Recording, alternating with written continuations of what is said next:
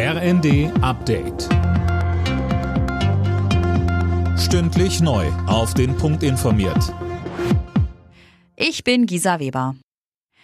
Die Weltklimakonferenz in Ägypten soll heute einen Abschluss finden. Weil noch zu viele Fragen offen waren, wurde die Konferenz verlängert. André Glatzel. Gestern sollte sie offiziell enden, daraus wurde nichts. Der ägyptische Konferenzpräsident verlängerte bis heute. Ob das aber ausreicht, ist unklar. Vor allem bei der Frage, wie klimabedingte Schäden finanziell ausgeglichen werden sollen, hakt's noch. Ein Knackpunkt ist auch das Aktionsprogramm zur Senkung der Emissionen. Die deutsche Außenministerin Baerbock warnte vor einem Scheitern. Diese Klimakonferenz darf keine verlorene sein, sagte sie.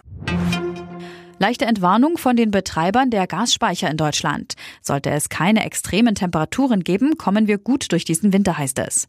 Mit Blick auf den nächsten Winter werden vor allem Flüssiggaslieferungen wichtig. In die Untersuchungen gegen Ex-US-Präsident Donald Trump kommt neuer Wind. Das US-Justizministerium hat jetzt einen unabhängigen Sonderermittler damit betraut. Mehr von Laura König. Der Staatsanwalt Jack Smith soll als Sonderermittler unabhängig entscheiden, ob offizielle Beschuldigungen gegen Trump erhoben werden. Es geht um Geheimdokumente, die Trump bei seinem Auszug aus dem Weißen Haus mitgenommen hatte und um die Kapitolerstürmungen vom 6. Januar 2021.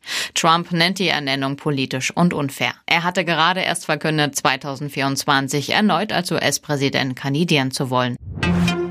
Kurioser Feuerwehreinsatz in Sachsen. Die Einsatzkräfte haben einen Wolf aus einem Gully gerettet.